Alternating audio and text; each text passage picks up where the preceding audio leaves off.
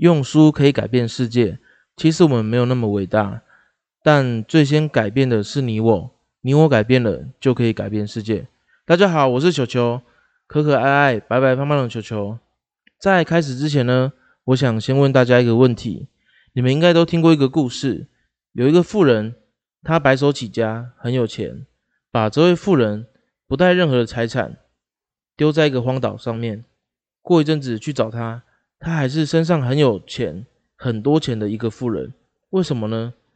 夺走他的成就，没有半点东西留给他，带到荒岛上去，最后还是成为有钱人。为什么？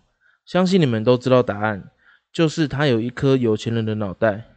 然而，我们读这本书《有钱人想的和你不一样》这本书，就是要把我们的脑袋里面的观念和做法调整成有钱人的脑袋。那。废话不多说，我们来开始第一篇吧。第一篇，金钱蓝图，致富其实是一种心理游戏。我们生活在一个二元对立的世界里，上与下，明与暗，冷与热，内与外，快与慢，左与右，这些还只是千百种对立之中的几个例子而已。有了一个极端，表示一定同时有相对的另外一端，另一个极端。有了右边，不可能没有左边，所以在钱这件事情上，有外在的法则，当然也有内在的法则。外在的法则包括商业知识、理财、投资策略等等，这些是很重要的元素。不过内在技巧也一样重要。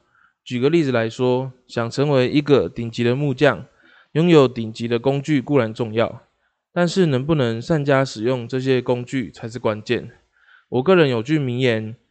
不但是要时间对了，地方对了，你自己这个人也必须对了。所以你是谁？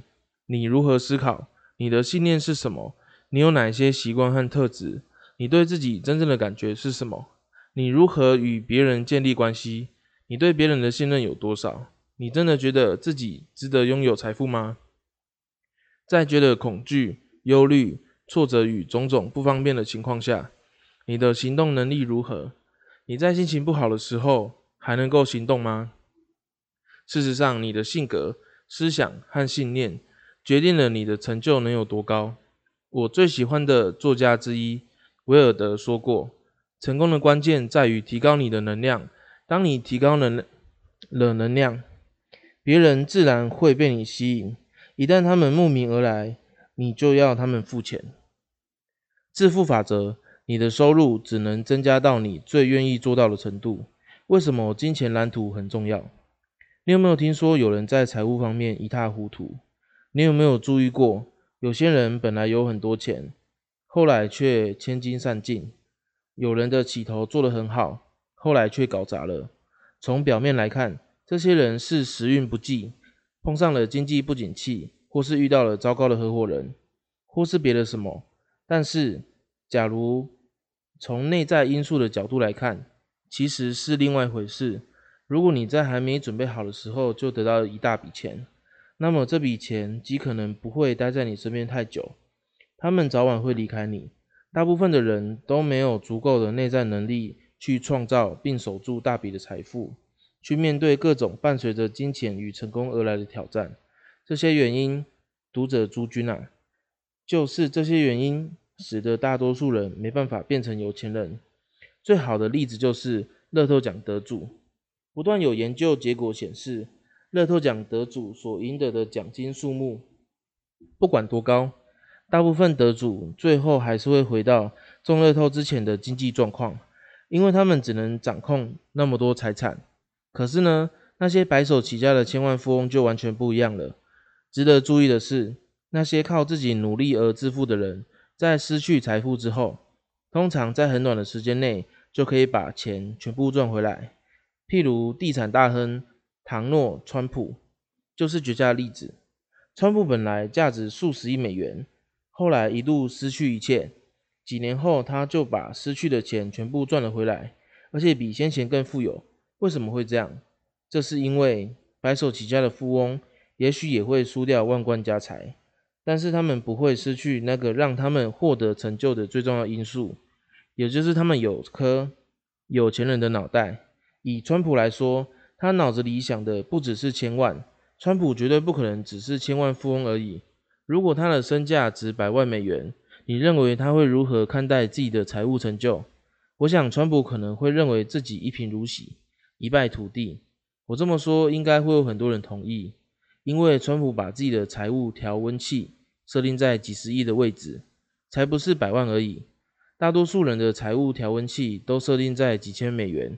而非几百万美元的刻度上，有些人的财富调节器只设定在几百美元，有些人的财务调节器则设定在零度以下。这些人冷得要死，却不明白自己为什么要受冻。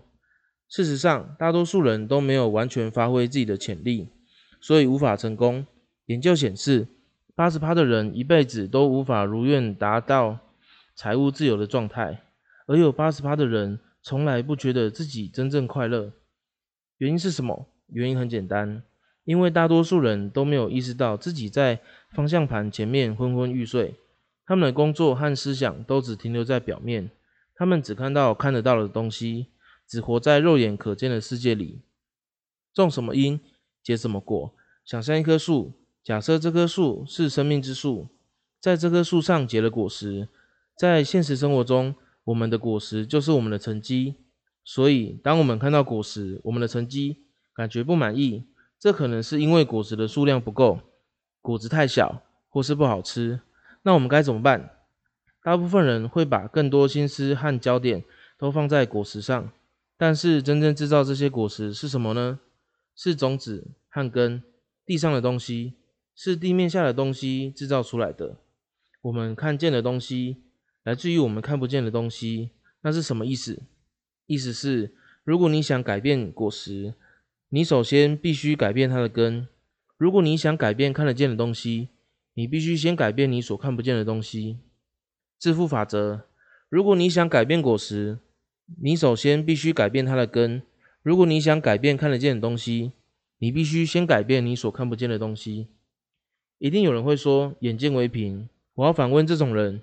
那你为什么要花钱买电来用呢？你看不见电，但是你一定知道它的力量，也在使用它。如果你对电的存在有任何疑虑，不妨直接把手插进插座里，我保证你的疑虑会瞬间消失。我从自己的经验得知，在这个世界上，看不见的东西，它的威力远胜于我们看得见的东西。你可能同意，也可能不同意这个说法。不过，若是你没有把这个道理运用在生活中，一定会吃亏。为什么？因为你违反了自然律。地下的东西制造出地上的东西，看不见的东西创造出看得见的东西。人类也是大自然的一部分，并不高于大自然。因此，假如我们顺从自然的定律而行，把功夫下在根源处，也就是我们的内在世界，那么我们的生命也会平顺展开。如果不这样，生活就会挚爱不顺。在地球上的每一座森林、农场、果园里，都是由地下的东西创造出地上的东西。所以，你把力气花在已经长出来的果实上，就是白费力气了。因为你无法改变已经悬在树上的那些果实，但是你可以改变明天长出的果实。若想这么做，你必须先深入地面，让果实的根部。变强壮，你必须了解一项重要事项，就是我们不是只生活在一个平面上，而是至少同时存在于四个不同的向度上。这四个象限是物质世界、精神世界、情感世界、灵性世界。大多数人不了解物质世物质世界，只不过是其他三个世界的列印件罢了。举个例子来说。假如你在电脑上写了一封信，按下列印键，印表机把你刚才所写的东西内容印出来。你看着列印稿，哎呦，发现一个错字。你拿出你那好用的立可白，把错字盖掉，然后再按列印键，怎么搞的？新印出来的东西的信还是有那个错字。老天爷，这种事怎么可能发生？你明明把它涂掉了啊！于是你更用力涂了更多层立可白，甚至呢还找了一本如何使用立可白的书来研究它。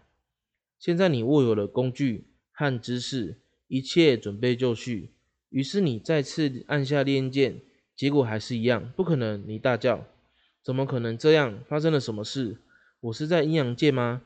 事实是这样的，问题并不出在猎鹰剑这个物质的世界，而必须从设定下手，也就是发生在精神的、情感的和灵性的世界。